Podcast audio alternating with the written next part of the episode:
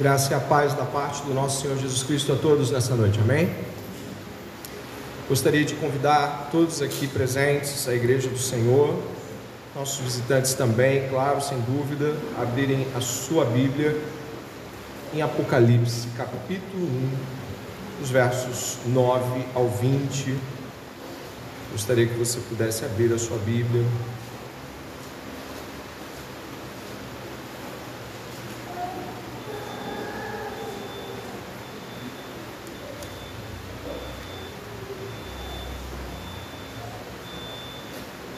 Estaremos fazendo a leitura do texto que já foi lido na nossa abertura cultica desta noite. Em seguida, eh, daria a todos alguns segundos de oração pessoal, então estaremos orando juntos. Livro do Apocalipse, capítulo 1, verso de número 9, diz assim a palavra do Senhor.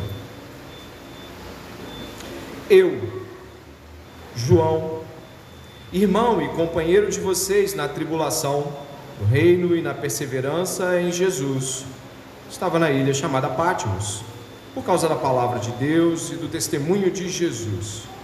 Achei-me no Espírito, no dia do Senhor, e ouvi atrás de mim uma voz forte como de trombeta, dizendo: Escreva num livro o que você vê e mande-o às sete igrejas: Éfeso, Esmirna, Pérgamo, Tiatira, Sardes, Filadélfia e Laodiceia. Voltei-me para ver quem falava comigo, e ao me voltar, vi sete candelabros de ouro. E no meio dos candelabros, um semelhante a um filho, do, filho de homem, com vestes talares e cingido à altura do peito, um cinto de ouro. A cabeça e os cabelos dele eram brancos como alva lã, como neve. Os olhos eram como chama de fogo. Seus pés eram semelhantes ao bronze polido, como que refinado numa fornalha. A voz era como o som de muitas águas. Na mão direita ele tinha sete estrelas, e da sua boca saiu uma afiada espada de dois gumes. Seu rosto brilhava como o sol na sua força. Ao vê-lo, caí aos seus pés como morto. Porém, ele pôs sobre mim a mão direita, dizendo: Não tenha medo, eu sou o primeiro e o último, e aquele que vive. Estive morto, mas eis que estou vivo para todo sempre, e tenho as chaves da morte e do inferno. Escreva, pois, as coisas que você viu, as que são e as que hão de acontecer depois destas quanto ao mistério das sete estrelas que você viu na minha mão direita, e quanto aos sete candelabros de ouro, as sete estrelas são os anjos das sete igrejas, os sete candelabros são as sete igrejas. Ore pessoalmente ao Senhor.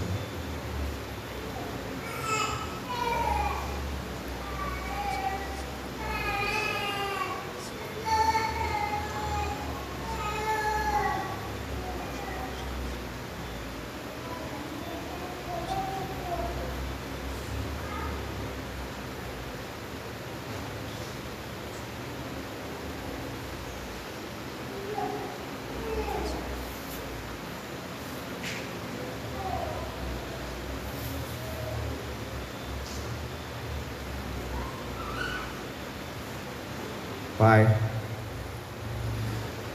a igreja se apresenta diante do Senhor, Deus grandioso, Deus eterno, Deus sublime, pedindo um certo tipo de condescendência e amor especial em Cristo Jesus, para que nos ouça esta noite, apesar de nós, de nossos muitos pecados, teu filho, enviado por ti, que também nos ama, derramou teu sangue. E nesta noite a igreja, por este novo e vivo caminho, Pai, a igreja se aproxima do Senhor com intrepidez, mas com coração, coração cheio de temor, Deus. Fala com a tua igreja, fala conosco. Liberta-nos da insensibilidade e de qualquer cativeiro de arrogância e altivez de espírito. Liberta a tua igreja, Pai, e liberta pessoas aqui que estão em trevas, sem Cristo, sem Deus no mundo. Traz a tua palavra aos nossos corações e desfaz o engano, Pai, para que celebremos juntos a vitória do Messias. Em nome de Jesus. Amém.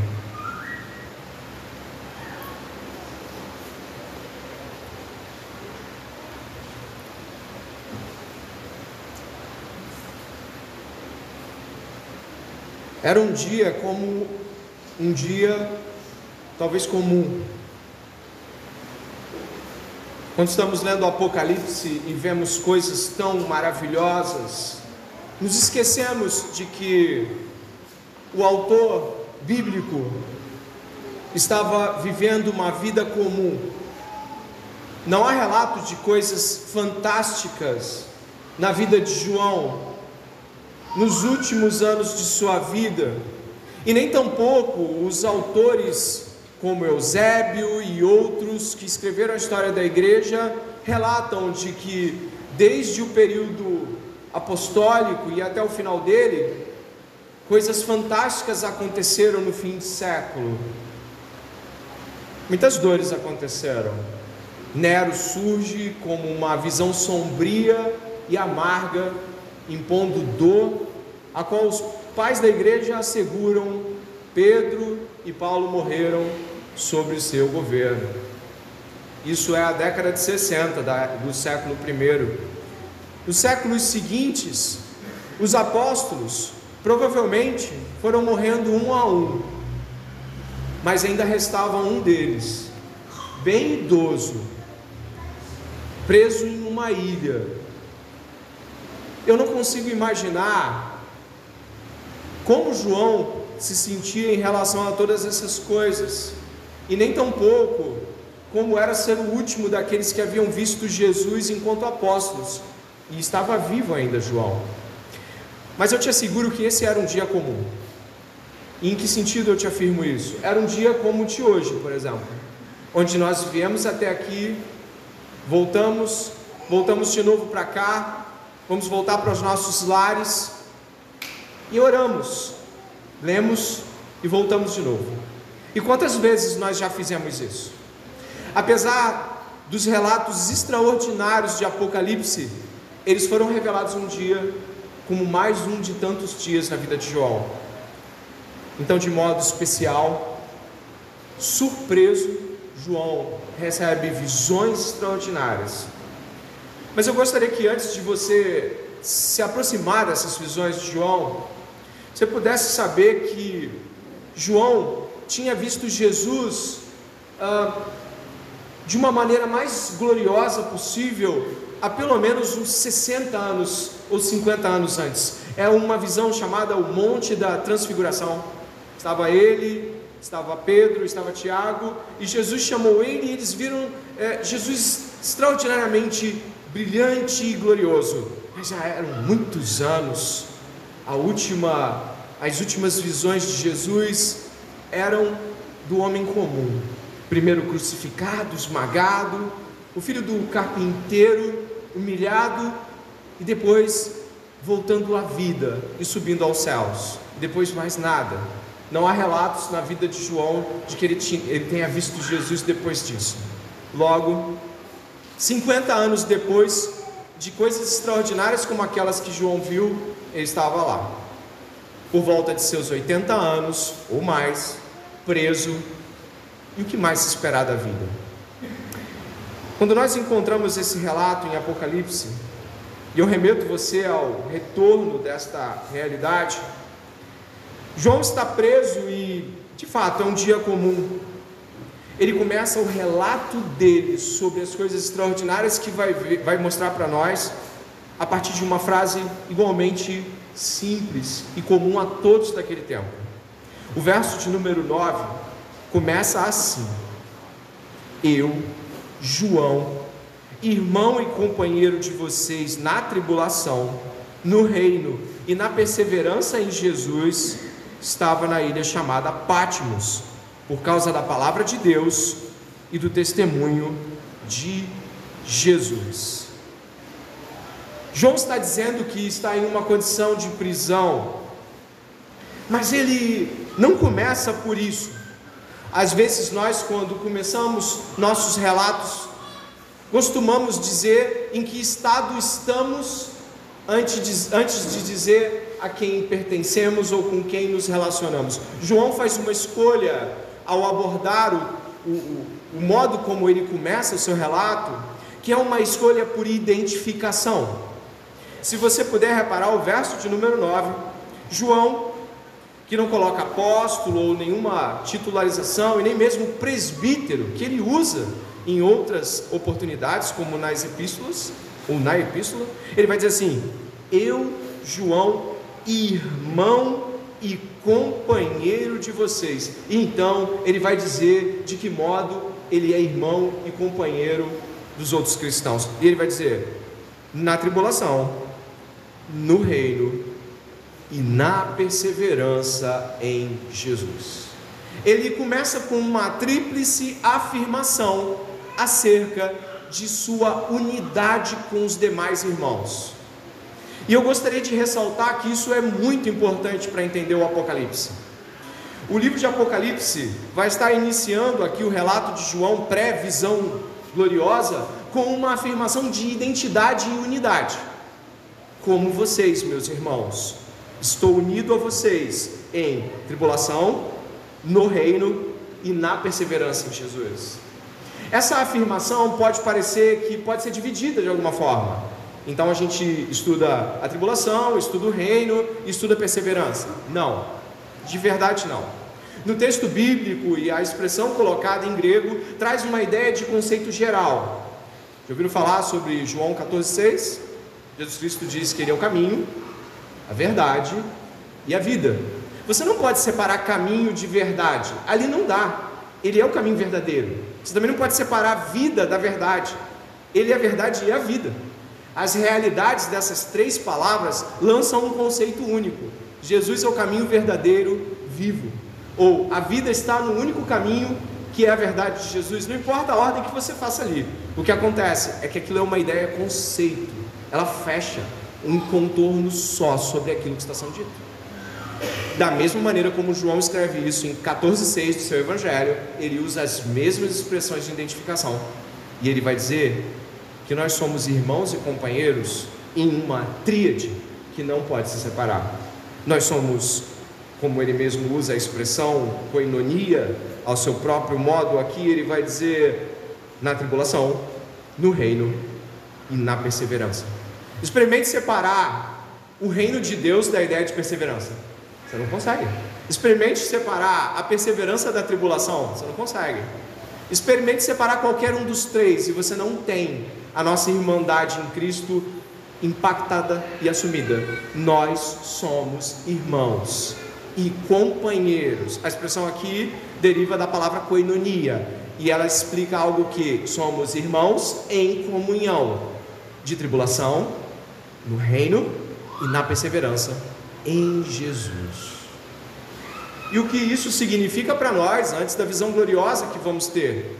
Significa que João está apresentando, preste atenção no começo do sermão, distintivos cristãos. Você sabe que é algo que é como um distintivo? É algo que separa e distingue uma coisa da outra. João está distinguindo nossa comunhão com Deus.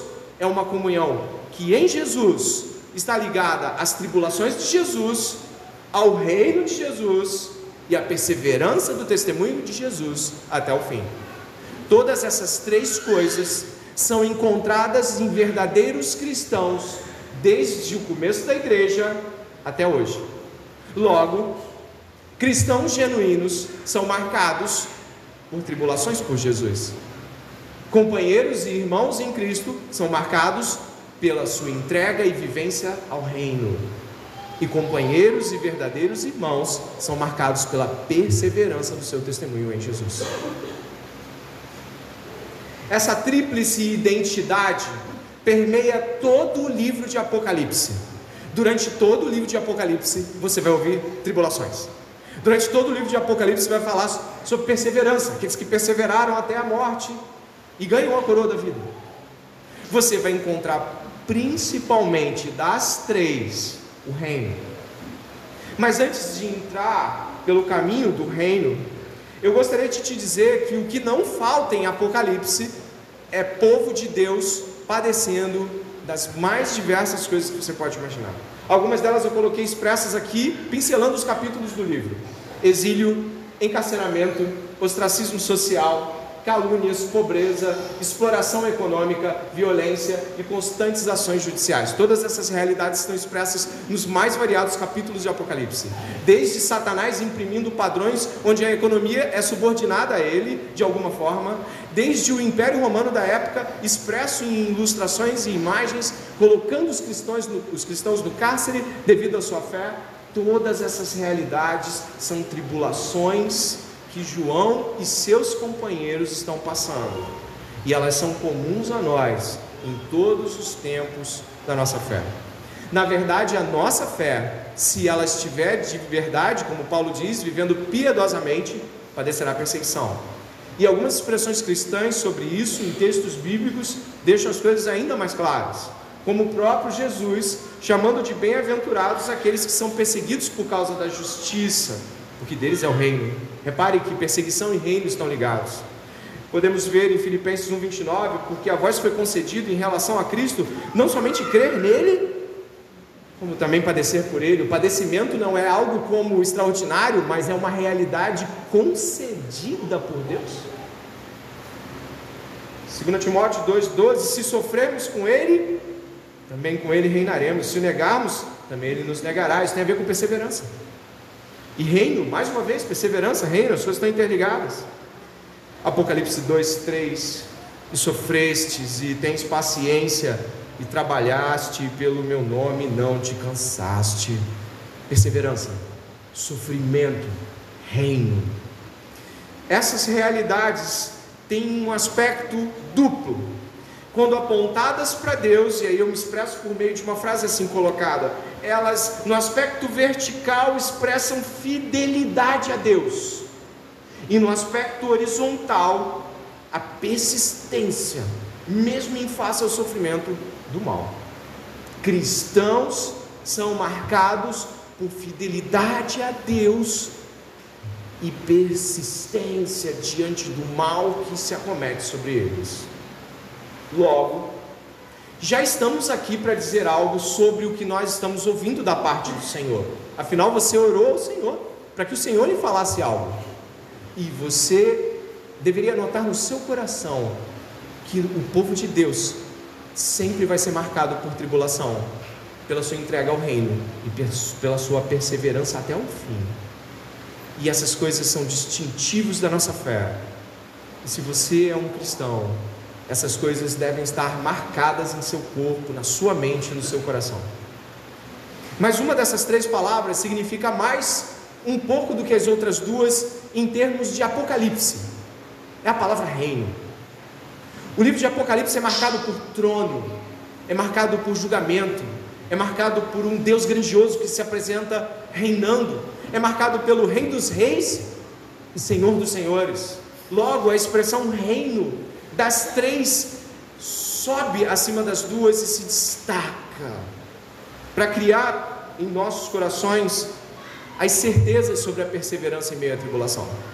É, na verdade, a visão do reino glorioso de Jesus que anima e encoraja os crentes a perseverarem em meio a um reino de trevas e de aparente caos. É a visão gloriosa do reino de Jesus. Portanto, João vai estar falando outra coisa com o que acabou de dizer nessa tríade.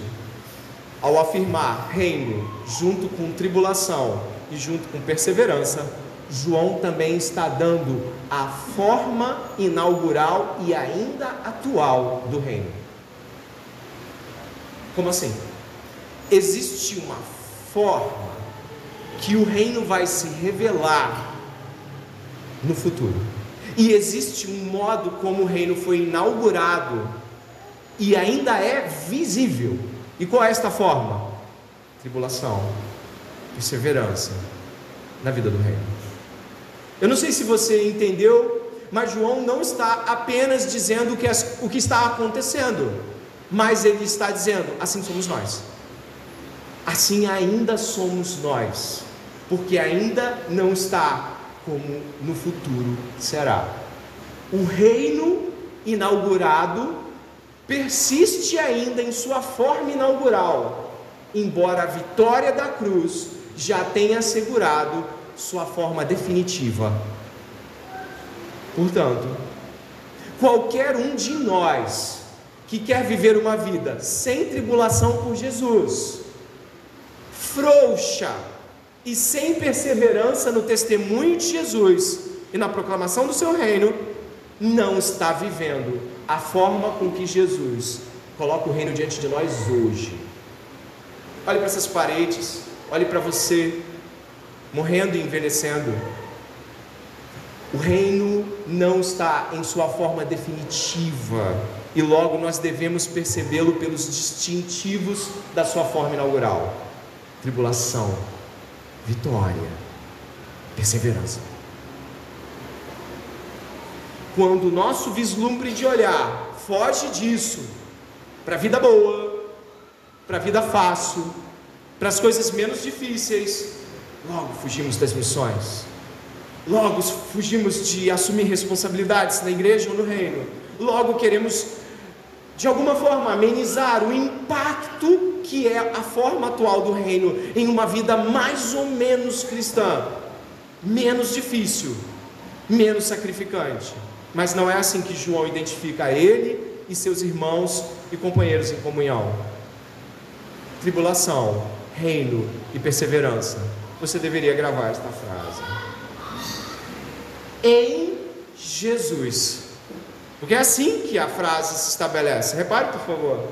Não são qualquer tribulação e nem tão qualquer perseverança. Podemos ser perseverantes por causas próprias.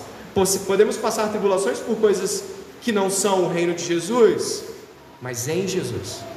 Significa que devemos ir na direção desse reino para sofrer os impactos distintivos dessa realidade. Lembra de Paulo falando para Timóteo na última carta? Você se lembra, né? Eu passei a tarde ouvindo Amado Timóteo, que é um sermão cantado que muitos conhecem aqui. Em determinado momento eu fiquei paralisado e tive que parar de olhar para tudo que estava ao meu redor para imaginar Paulo dizendo para Timóteo: Vem, não se envergonhe das minhas algemas. Sabe o que é isso? Algemas são marcas de um reino inaugural com aparência de tribulação, sofrimento, mas que configura e aponta para o reino glorioso do Senhor Jesus. Portanto, como funciona esta forma inaugural do reino de Jesus? Ela funciona assim: proclamamos o reino, recebemos uma resposta violenta, continuamos proclamando o reino, outros se juntam porque ouvem a voz do bom pastor, se juntam a nós e continuam sofrendo pelo reino, morremos e somos ressuscitados por Jesus, exatamente como a história dele. E isso é a forma com que o reino tem de tomar os nossos corações hoje. Portanto, você que está aqui esperando uma vida diferente da de Jesus e dos apóstolos, busca algo que é diferente do que João disse como coinonia em meio à comunhão e à perseverança do reino de Deus. Pastor, será que as pessoas que estão aqui ouvindo essas coisas podem ouvir sem querer participar desta comunhão? Sim. Muitas vezes fugimos dessas coisas. Muitas vezes fugimos das algemas do Evangelho, não é verdade? Sim, fugimos das algemas do Evangelho. Não queremos nos responsabilizar tanto, porque sabemos que perderemos todas as coisas. Mas você foi chamado para as algemas do Evangelho, embora o Evangelho esteja livre, nós nos prendemos a Ele e por Ele. Logo, amados irmãos, que já possamos responder em nossos corações a essa tríplice afirmação do apóstolo João. Ele continua afirmando o seguinte: depois que ele afirma tribulação, reino e perseverança, ele fala em Jesus. A expressão em Jesus indica algo importante. Indica que as afirmações não estão desconectadas da vida, da obra, de tudo que Jesus é e de toda a proclamação do Evangelho. E de que não podemos viver nossas próprias histórias de tribulação e nem nossas próprias histórias de perseverança, mas as dele. De que somos bem-aventurados como somos perseguidos como ele, por ele, para ele. Então é importante que seja em Jesus. Ele estava na ilha chamada Patmos, dê uma olhada, por favor. Você encontrou aí? Essa ilha fica ali perto do mar Egeu, que é basicamente quase a mesma coisa, o próximo ao mar Mediterrâneo, é um, um espaço ali entre uma coisa e outra, não vou me delongar em geografia, mas essa ilha, ao contrário do que muitos pensam, ela não era uma ilha prisional, ela era uma ilha de exílio, onde pessoas eram enviadas para exílio, não é para quebrar pedra e nem para ficar numa casinha preso, como Paulo ficou em Roma. Não, era para ser afastado da sua influência em relação àquilo que ele estava fazendo. Logo, João está preso, mas na cidade livre, cerca de 15 quilômetros quadrados a ilha. Então, João está ali por causa da pregação da palavra de Deus. É assim que ele se coloca, como você pode perceber. Pátimos, então, estava para João como o cenário onde, atenção, ele está dizendo que ele estava lá numa ilha chamada Pátimos por causa da palavra de Deus e do testemunho de Jesus, provavelmente sobre o reinado de Domiciano, que mandou muita gente morta ou presa por causa da palavra de Deus por volta do ano 90, mais ou menos 94 do primeiro século. Ele diz assim no verso 10: Achei-me no Espírito no dia do Senhor e ouvi atrás de mim uma voz forte, como de trombeta, dizendo: Escreva num livro o que você vê e mande sete igrejas: Éfeso, Esmirna, Pérgamo, Tiatira, Sardes, Filadélfia e Laodiceia. Achei-me em espírito significa que o Espírito Santo havia tomado seus sentidos e sua capacidade de ver e ouvir. Não temos aqui a audácia de inferir mais do que isso no texto, como se ele fosse projetado em corpo para algo ou algum lugar, mas com certeza o Espírito Santo o domina de tal forma que seus olhos e seus ouvidos percebem a visão. Isso acontece com Ezequiel também, no Velho Testamento e outros profetas, onde seus sentidos são tomados, mas não são deixados inconscientes. A palavra pneumáticos em grego não representa uma inconsciência tomada pelo Espírito, mas um Espírito atuando de forma consciente. Logo, João é tomado em seus sentidos no dia do Senhor. Aqui é, é, há uma briga sobre se é domingo ou é o dia do Senhor, como aquele dia final escatológico. É certo de que os cristãos já cultuavam no domingo, sim, é certo de que o domingo já era o dia institucionalizado pelos cristãos para adoração. Isso era verdade. Talvez alguns afirmam, como o comentarista Grant Osborne, que seja difícil imaginar um dia escatológico, um dia do Senhor, porque João ainda ia receber a visão. Então não poderia ser algo como o último dia ou o dia da, da trombeta, como se estivesse falando de um dia final já que ele ainda estava recebendo a revelação e falando do ponto de vista natural humano. Eu não vou entrar aqui em conflitos. Eu acredito que seja domingo, talvez você não acredite, mas era um dia como todos os outros, no sentido de que era um dia como o de hoje, onde você está aqui e vamos ser bem sinceros, quantos acordaram esta manhã se apresentando diante de Deus como se fosse o seu último dia? Ninguém, ou alguns, ou dois. Quantos sentaram-se aqui hoje com aquele senso de urgência? Eu tenho que cultuar, eu tenho que cultuar, pode ser meu último culto. Talvez um, talvez três, não mais que cinco. Sabe o que significa? Que João não estava ali como quem estava talvez esperando que grandes coisas acontecessem.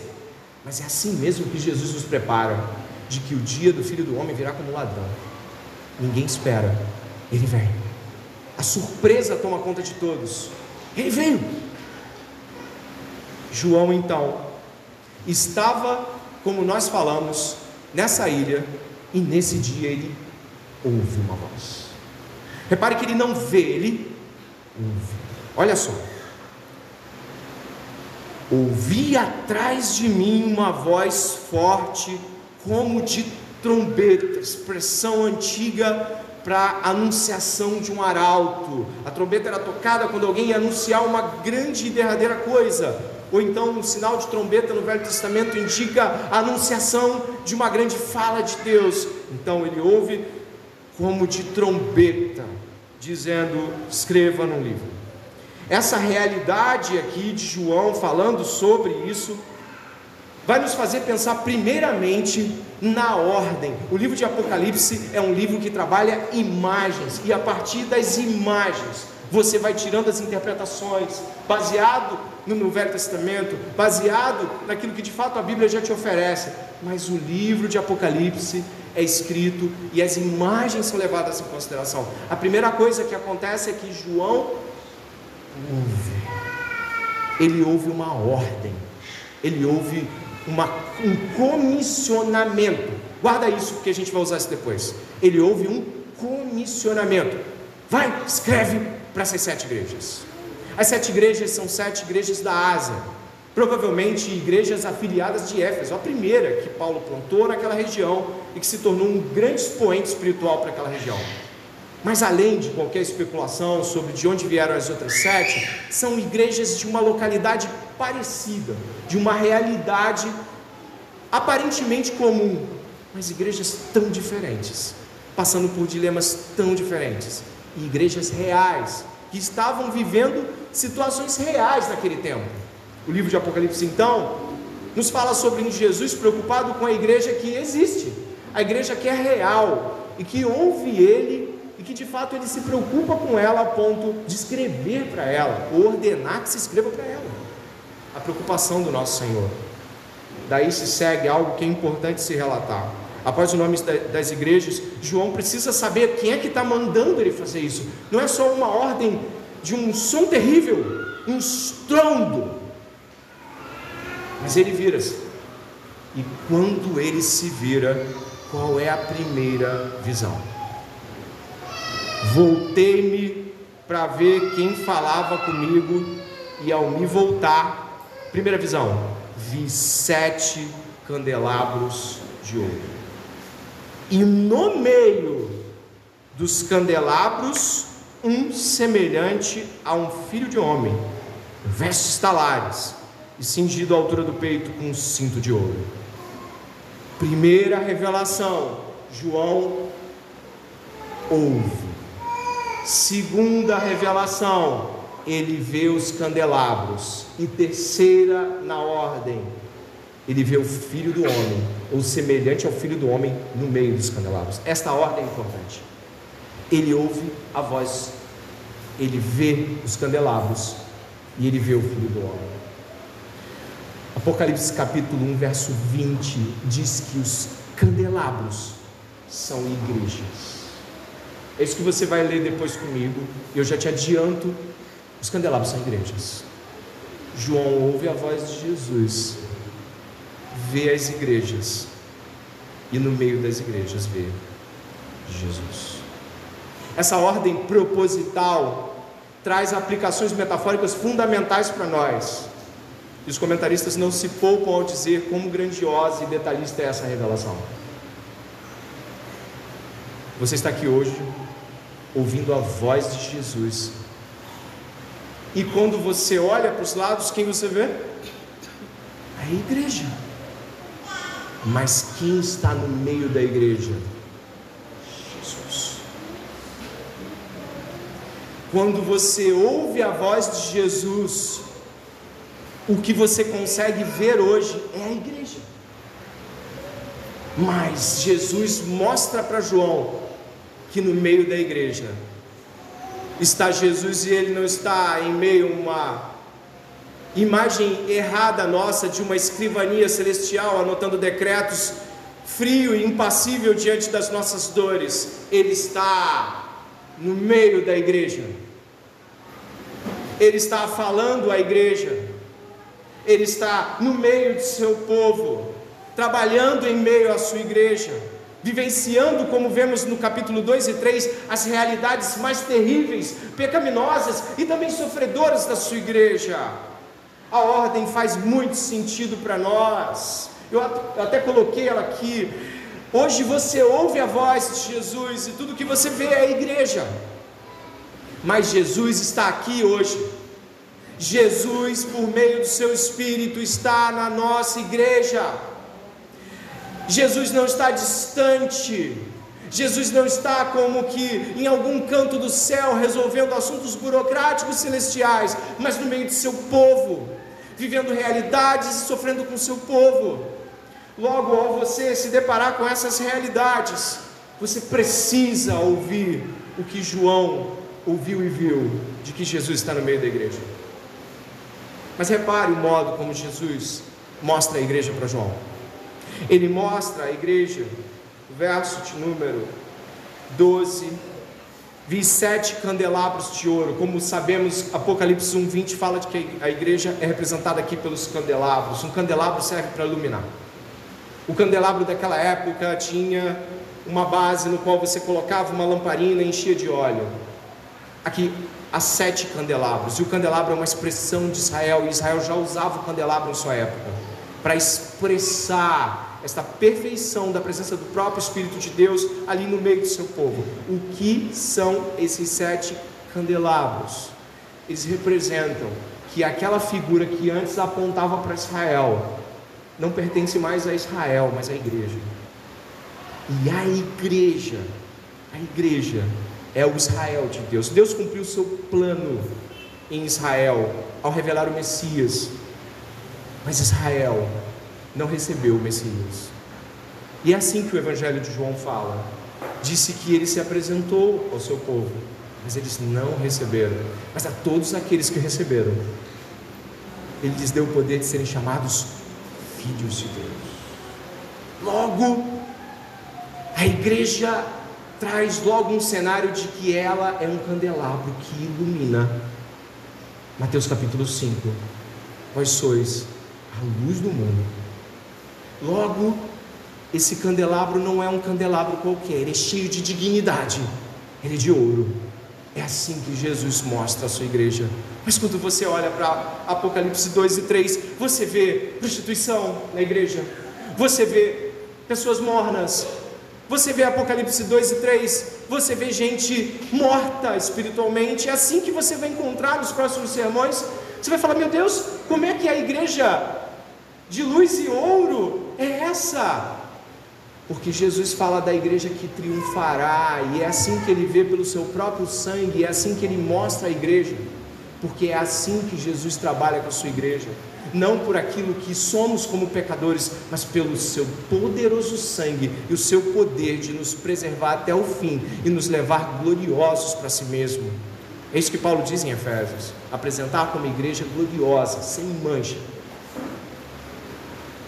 Não se engane, não se engane. Se você está em sua igreja local, você encontrará problemas nela. Mas para Jesus ela é de ouro. Para Jesus, ela brilha e ela é luz para esse mundo. Cuidado quando falar mal da igreja. Cuidado quando falar mal dos filhos do Senhor na igreja. Cuidado quando apontar seu dedo para fora para outras igrejas. Tenha bastante certeza quando disser que uma igreja é falsa. Porque a igreja pertence ao Senhor Jesus e Ele tem por ela grande estima e valor, porque Ele morreu por ela, seu sangue foi derramado por ela. Dobremos a língua ao falar da igreja de Jesus, porque ele se apresenta e a ela gloriosa. Essa realidade nos mostra que Jesus está no meio da igreja. Mas como assim Jesus está no meio da igreja? Sim, no meio mesmo da igreja. E eu gostaria que você pudesse virar a página para entender que isso significa que Jesus está hoje aqui. Essa afirmação, ela precisa ser levada a sério ao extremo. Jesus está hoje na Igreja Batista do Discipulado. Jesus está hoje naquela Assembleia de Deus pregando a verdade ali. Jesus está hoje naquela presbiteriana onde crentes estão se dobrando a Ele. Jesus está hoje naquela comunidade evangélica onde pessoas estão dizendo: Salva-me, Senhor. Jesus está hoje. E Ele fala isso de uma maneira tão presente. Repare como Jesus se expressa. Olha o capítulo 2. Olha o que ele diz. 2, 2. O 2:1 começa assim: Ao anjo da igreja em Éfeso escreva: Estas coisas diz aquele que conserva na mão direita as sete estrelas. Termine. E que anda no meio dos sete candelabros de ouro. Olha o começo do verso 2: Conheço as obras que você realiza. Olha o que está no 2:9 sobre a outra igreja Conheço a tribulação pelo qual você está passando e sua pobreza, embora você seja rico, e a blasfêmia dos que se declaram judeus e não são, sendo assim, sinagoga de Satanás. 2,13 Conheço o lugar onde você mora, que é o lugar onde está o trono de Satanás. Sei que você conserva o meu nome e não negou a fé que tem em mim, mesmo no dia de Antipas, minha testemunha, meu fiel, que foi morto na cidade de vocês, aí onde Satanás habita. 3:1. Vá comigo. Conheço, parte B, conheço as obras que você realiza, que tem fama de estar vivo, mas está morto. 3,15. Conheço as obras que você realiza, que você não é nem frio nem quente. Conheço. Ele não apenas conhece a igreja generalmente, ele sabe nome de gente que morreu, ele sabe, eu sei que vocês estão passando fome para Esmirna, eu sei que vocês estão passando tribulação. Ele olha para Tiatira e fala: Olha, eu sei que vocês estão no meio de um povo que é sinagoga de Satanás. Eu, eu vi quando Antipas foi morto. Sabe o que ele está dizendo? É que quando nós temos problemas aqui e dizemos: Senhor, o que fazer? Ele está lá. Não é para as paredes que oramos, é para um Deus vivo no meio de sua igreja agora mesmo no meio de sua igreja, presente agora aí mesmo, acessível, que conhece a sua igreja. Logo, ele está sensível à condição do seu povo, ele está sensível a nós esta noite. A Igreja Batista do Discipulado está com Jesus presente no culto. Isso deveria fazer-nos tremer e temer Jesus está presente no culto esta noite. Oh, glória! Ele está presente. E Sua voz ressoa em nossos corações. Isso é tremendamente perturbador e tremendamente consolador. É, é tremendamente perturbador porque os pecados das igrejas são relatados aqui, mas é tremendamente consolador, porque Ele está em meio aos sofrimentos da igreja. Está dizendo: Eu sei, eu sei que as coisas estão difíceis, mas você é rica. Você não é pobre como se vê, você é rica diante de mim. O consolo e o encorajamento, mas também o esquadrinho do coração da igreja e de seus membros. Essa realidade nos mostra que Jesus conhece a sua igreja. Mas o que mais João relata, além de Jesus presente em nossos cultos, como agora? Repare o verso de número 13. E no meio dos candelabros, ou seja, no meio das igrejas, um semelhante ao filho do homem, com vestes talares e cingido à altura do peito, com um cinto de ouro. A cabeça e os cabelos dele eram brancos como alva como neve. Os olhos eram como chama de fogo. Os seus pés eram semelhantes ao bronze polido, como que refinado numa fornalha. A voz era como o som de muitas águas. Na mão direita ele tinha sete estrelas, e da sua boca saía uma afiada espada de dois gumes. O seu rosto brilhava como o sol na sua força. Onde está o filho do carpinteiro? Onde está o desprezado dos homens? Onde está aquele que não tinha onde reclinar a cabeça? visão de Jesus glorificado e grandioso é exposta para João. Em meio a tantas lutas que os irmãos estavam passando, existe uma resposta de um reino glorioso e de um Jesus glorioso que é exposto a ele. Essa visão tremenda e encorajadora precisa ser compreendida pelas suas figuras. Não, Jesus não tem cabelo branco. Não, Jesus não tem olho de fogo. Ele se mostra assim, porque essas imagens vão trazer para os seus leitores características de quem ele é glorificado, de como ele está glorificado, de suas potencialidades, de, do modo como ele está trabalhando glorificado. Então, o que nós vamos fazer agora é olhar cada uma dessas imagens. Estamos indo para o fim. Preste atenção, você vai entender de que modo Jesus, que está no meio da igreja, está atuando hoje em sua glorificação em nosso meio. Eu começo com a primeira e grande afirmação das vestes talares. Não, não são vestes sacerdotais, como alguns podem afirmar. As vestes talares aqui são também usadas em Apocalipse mais um pouco à frente, como vestes reais, como se fosse de alguém extremamente digno e cheio de poder. Imagens reais, ou seja, régia, de um rei. Jesus não está se apresentando aqui como um sacerdote que intercede, mas como um juiz e Rei da Glória. Portanto, a imagem de Jesus aqui, a sua imaginação precisa estar cativa a Cristo nesse momento. Sua imaginação precisa estar indo na direção de Cristo. Ele se apresenta para João em uma postura real, solene e grandiosa, um cinturão de ouro transverso em seu peito, uma visão vencedora. João está em meio a reinos malignos, tomando todo tipo de maldade. Uma visão real precisa se apresentar diante dele, e essa visão se apresenta. Esse indicativo demonstra João de que, em meio às tribulações operadas pelos impérios humanos, ele não precisava temer, um rei maior estava diante dele.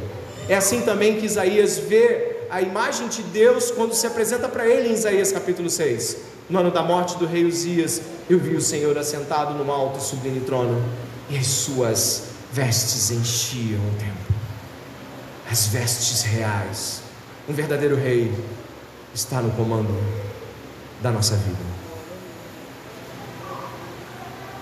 Esta imagem real é seguida por cabelos brancos, como lã, como neve.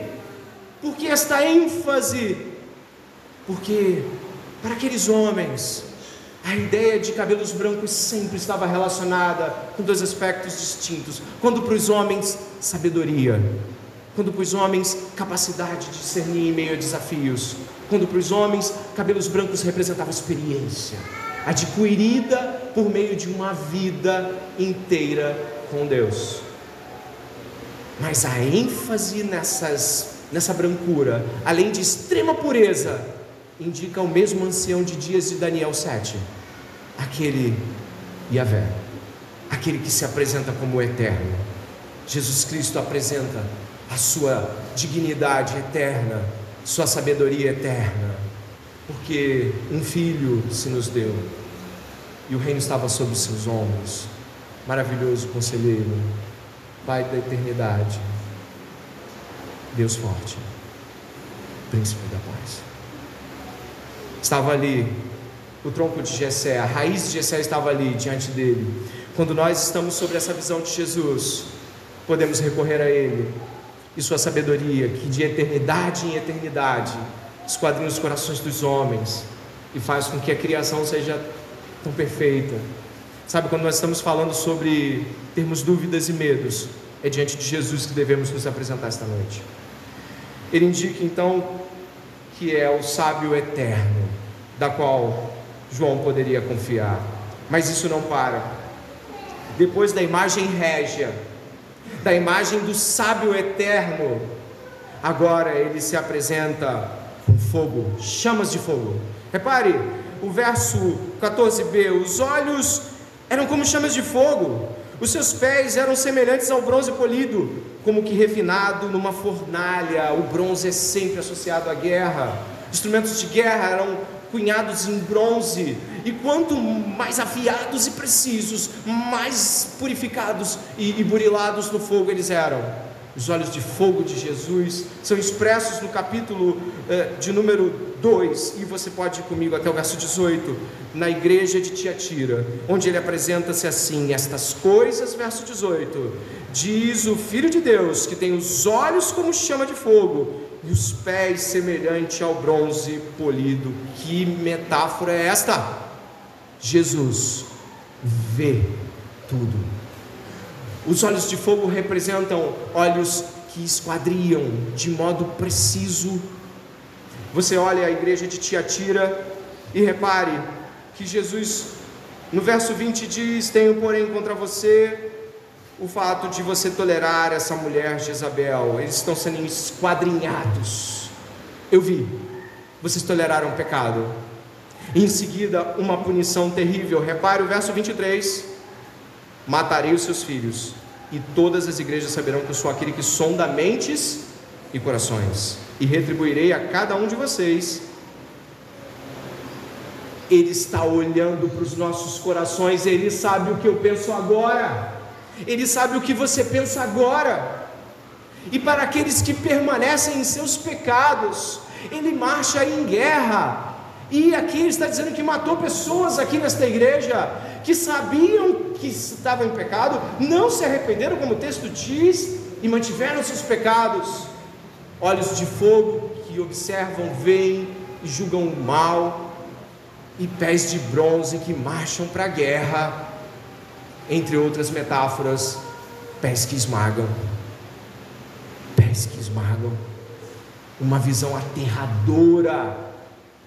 Jesus Cristo está indo contra falsos crentes que ficam em igrejas, guardando seus pecados para si, enquanto Jesus vê e tolera buscando que se arrependam, mas não se arrependem. As coisas continuam de forma terrivelmente grande, porque agora ele vai extremamente, ele vai mostrar o extremo poder dele.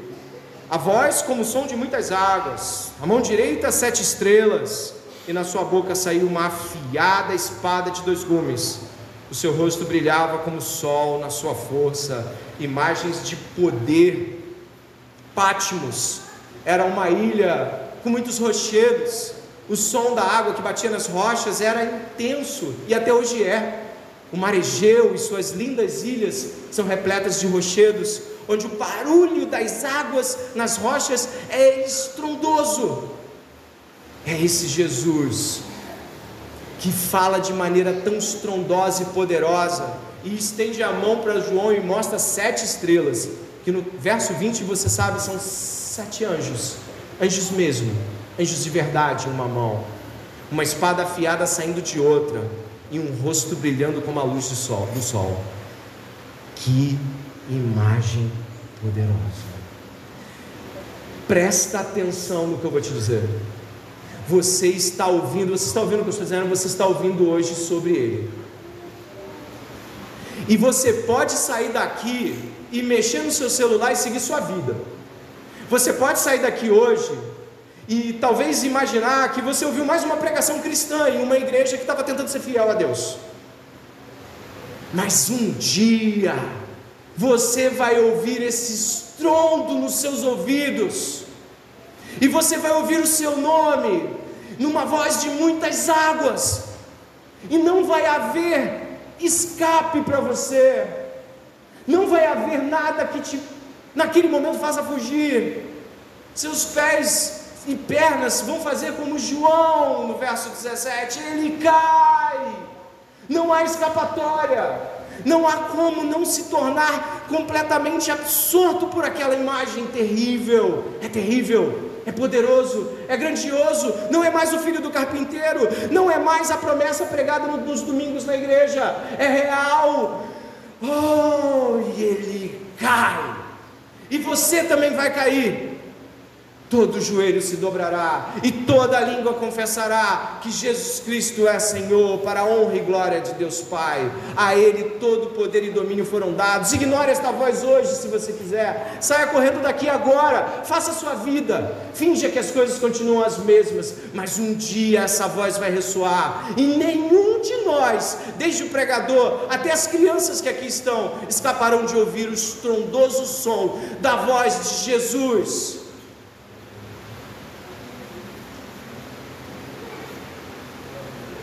Isaías disse: Ai de mim que vou perecendo.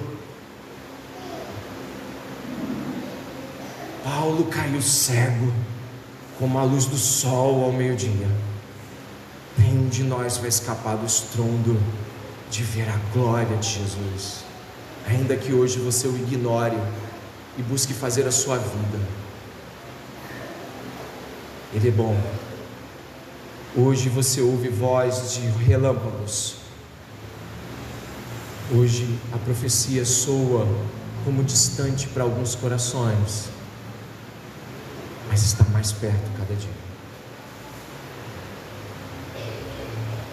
E então João cai, é isso que você encontra. Ao vê-lo cair aos seus pés, como morto. A expressão em grego indica até mesmo um estado de prostração que não se pode impedir, algo como você desmontando. Imagine você desmontando diante da visão, prostrando ao ponto de não mais suportar o próprio peso da visão. Aqui existe outra figura grandiosa a ser percebida: a misericórdia.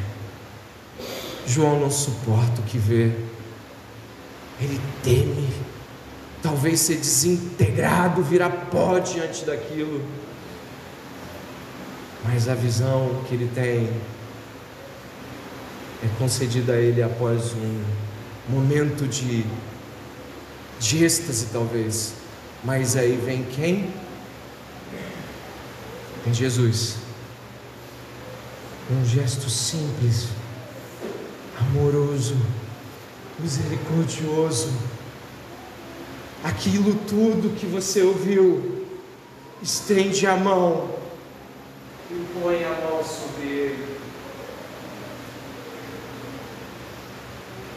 Não tenha medo de mim. Deus todo. Deus todo pega alguém do chão e levanta e fala: Não tenha medo de mim. Eu sou o primeiro e o último, João. Eu estive morto, mas eu vivo. Eu não posso mais morrer e não vou mais morrer. Levanta, João. Oh. E a exultação toma conta do povo de Deus. Diante de muitos mortos naquelas últimas semanas, diante das cartas que João possivelmente pode ter recebido, João, ore por nós. João, a aflição não para. João, Pedro, ouvindo falar das aflições, dizia: Fiquem firmes, peregrinos. João, ouvindo falar dos santos que estavam morrendo, ó oh, Senhor, eles estão morrendo. E de repente, quem aparece vivo? Ele, Jesus. E põe a mão. Não tenha medo de mim. Sou eu, João. Você me conhece. Ele te conhece. E um dia essa mão vai estar no teu ombro. Se prepare para este dia. Que dia, que dia. Honra e glória ao Senhor. E júbilo. E se seu coração está jubilando, não hesite em glorificá-lo. Glórias ao Senhor. Glória àquele que vive. A melhor notícia foi dada Estou vivo. É quase como escreve e diz para eles que eu não morri e que eu estou vivo. Eu sei que eles não me viram, né? Mas diz para eles que você me viu. O que acontece é que João é nesse momento misericordiamente alcançado, com misericórdia por Jesus, dizendo: Não tenha medo, João. Mas ele estava em um ambiente de medo, exilado, Roma o persegue, irmãos morrendo. Isso são motivos de medo, mas ele viu um medo maior. E aquele que era o medo maior disse: Não tenha medo, todos os medos se esvaem. Quando o maior medo é tirado, quando o perfeito amor lança fora medo. Você tem medo hoje? Tem medo hoje de algo? Olhe para Jesus. Tem medo do futuro? Ouça a voz de Jesus no meio da igreja hoje e lance fora. Aqui, misericórdia e graça, Jesus estende sua condescendente e boa mão para João. Não tenha medo, eu sou o primeiro e o último, e aquele que vive, estive morto, mas eis que estou vivo para todo o sempre. E ele dá uma grande notícia para João: eu e tenho as chaves da morte do inferno. Não é uma expressão separada aqui é uma expressão conjunta, é uma expressão que une conceito. O que significa isso? Duas afirmações: eu estou vivo e eu tenho autoridade sobre a morte e o inferno. João, eu estou vivo, diga a eles, João, e se eles morrerem, diga a eles que eu tenho a chave, eu controlo e os tiro de lá. Porque aquele que crê em Jesus, ainda que morra, viverá é uma promessa que ele cumpre e demonstra em si mesmo. Então, João está recebendo uma frase aqui de Jesus, de pessoas que estavam morrendo, exiladas, sendo perseguidas, destruídas, e a frase vem para trazer aos corações mais terrivelmente abalados a certeza de que, ainda que morressem, quem controla a morte e os tira de lá é Jesus.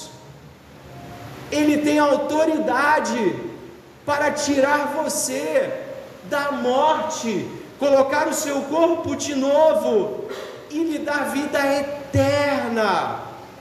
Nossos problemas estão resolvidos esta noite. Resolvido o seu problema. O seu medo de morrer acabou. O seu medo do futuro acabou. O futuro está garantido em Jesus. Os crentes agora eles vão marchar proclamando o reino. Eles não estão preocupados com uma perda de emprego ao proclamar o reino. Eles não estão preocupados com o sucesso financeiro. Eles não estão preocupados com os mecanismos humanos de sustentação. Eles estão preocupados porque eles têm uma mensagem. Uma mensagem que o mundo precisa ouvir sobre um rei grandioso e poderoso que todos temerão. E essa mensagem precisa dominar o seu coração esta noite. Seus lábios não podem mais se calar. Ele está vindo e ele é grande. E você o viu esta noite. E os seus olhos viram o rei. E você pode dizer como Isaías disse: Eis-me aqui, envia-me a mim. Jesus continua mais uma vez reafirmando a João o comissionamento dele no verso 19. Ele disse: Escreve. Mas ele não tinha dito escreva? Sim. Ele disse: Escreva. Depois ele se revela e mantém a comissão. Escreva. Escreva o que você viu. Escreva o que aconteceu e o que ainda vai acontecer. O grande consolo da igreja é de que não apenas o que já aconteceu estava sob o controle de Jesus, mas o que ainda vai acontecer amanhã. Amanhã às 7h15 da manhã, na quarta-feira às 8 da noite, no sábado que vem, tudo está em Suas mãos poderosas. E o que os crentes devem fazer?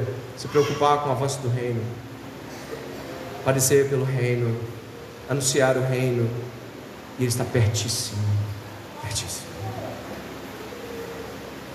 O verso 20 já foi explicado e eu termino afirmando que O verso 20, quando diz quantos mistérios das sete igrejas que você viu na mão direita, e quanto aos sete candelabros de ouro, as sete estrelas são os sete anjos das sete igrejas, e os sete candelabros de ouro são as sete igrejas. Em nenhum momento do Novo Testamento, nem do, do livro de Apocalipse, anjo é pastor.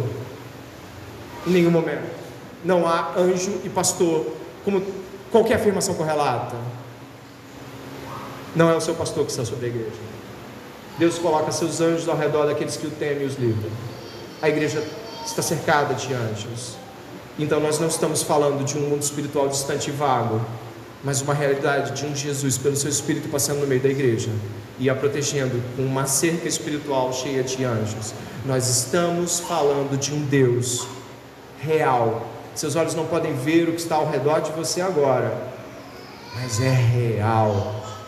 Creia e exulte. O apóstolo Paulo um dia estava discutindo com uma igreja cheia de pecados. Você lembra de Coríntios? Você lembra da epístola? Não faltam problemas naquela igreja.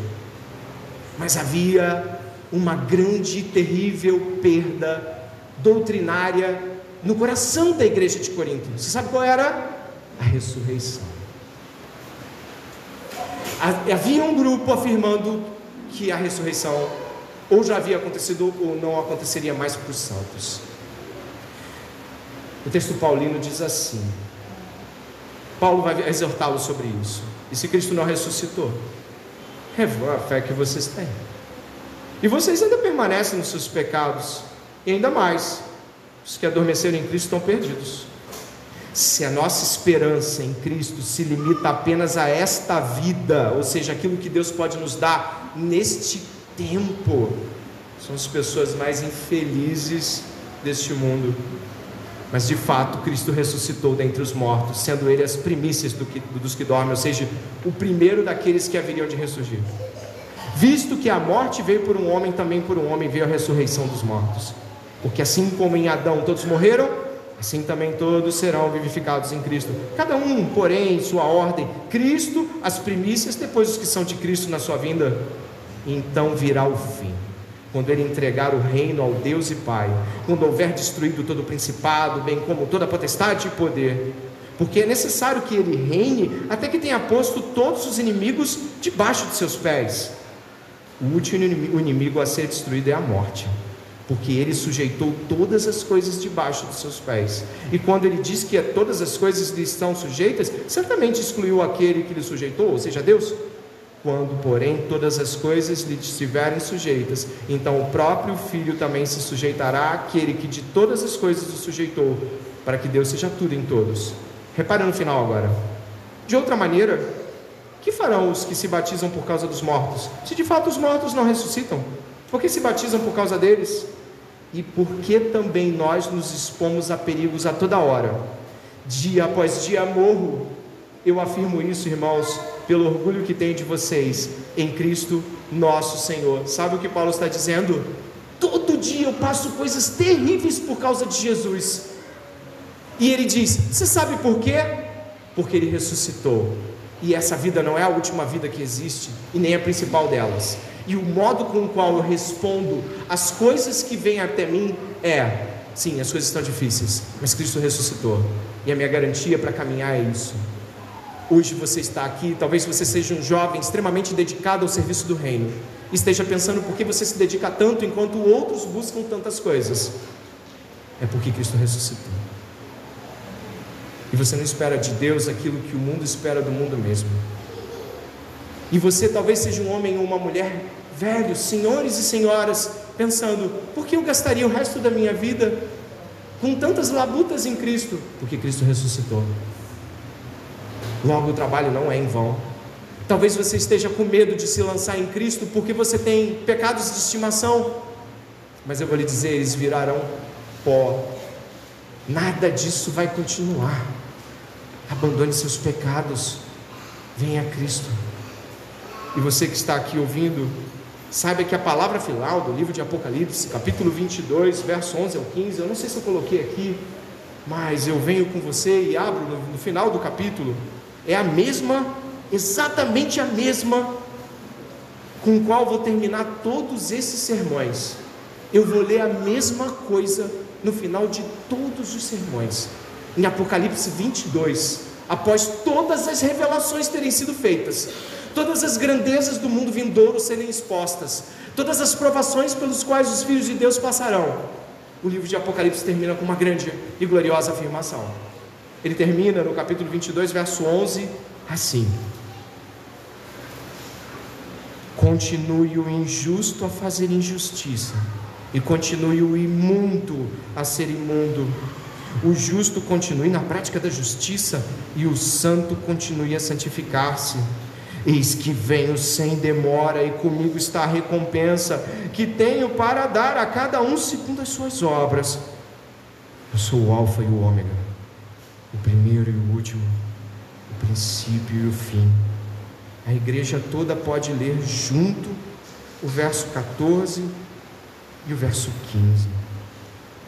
Bem-aventurados aqueles que lavam as suas vestes, para que tenham direito à árvore da vida e entrem na cidade pelos portões. Fora ficam os cães, os feiticeiros, os impuros, os assassinos os idólatras e todo aquele que ama e pratica a mentira. Verso 17, vamos fechar. Leamos juntos. O Espírito e a noiva dizem: Vem! Aquele que ouve, diga: Vem! Aquele que tem sede, venha! E quem quiser, receba de graça a água Jesus responde: Certamente venho sem demora.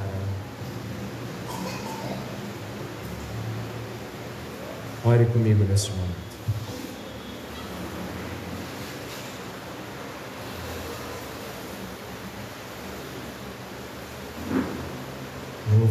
Louvado seja o teu nome, ó Deus. Porque o Senhor decidiu falar grandes coisas para pessoas tão aquém desta revelação. Ah, Senhor, cremos que, tal como João, assustados e aturdidos com o que nós vimos e ouvimos, o Senhor estendeu pela graça sua mão no nosso ombro e também nos acalmou para que não tivéssemos medo se cremos em tudo isso. Porque sem demora o Senhor vem. A igreja disse: Vem. A igreja disse: Vem, Senhor Jesus. Ah, Senhor, como seria bom se tu voltasse neste momento. Como seria bom se num piscar de olhos os céus fossem cortados por Jesus vindo magnificamente, todo olho vendo, e a igreja de braços abertos, cantando louvores ao Senhor, dissesse: Vem, olhem, Ele está vindo. Ah, Deus, como seria maravilhoso que fosse hoje.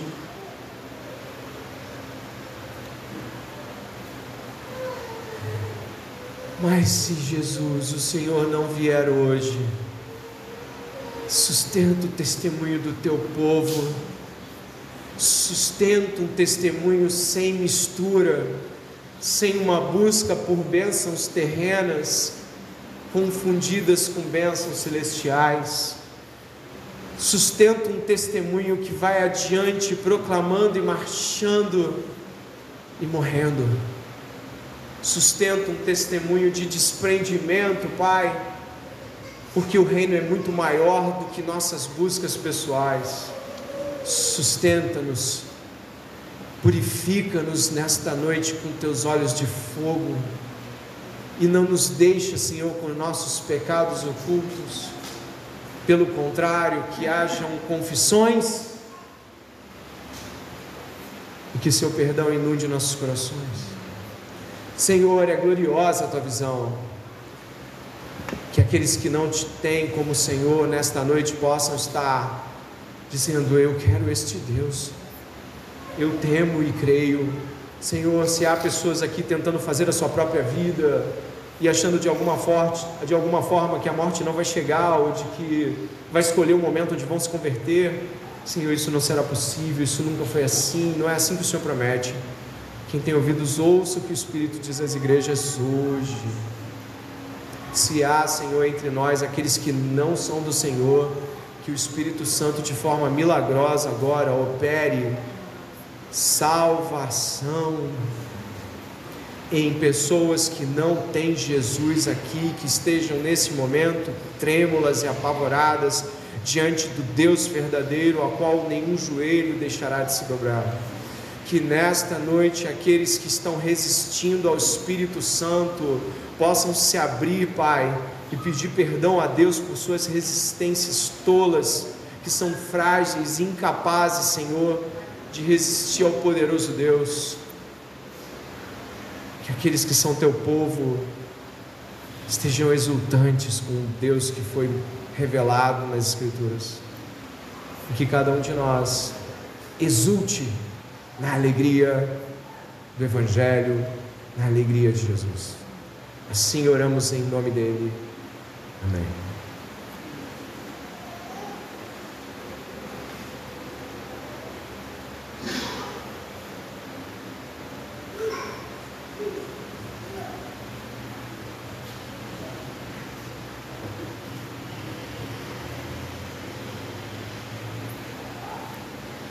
Senhor Jesus Cristo está no meio de sua igreja,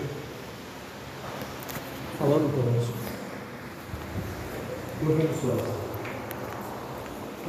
Orar juntos pela última vez.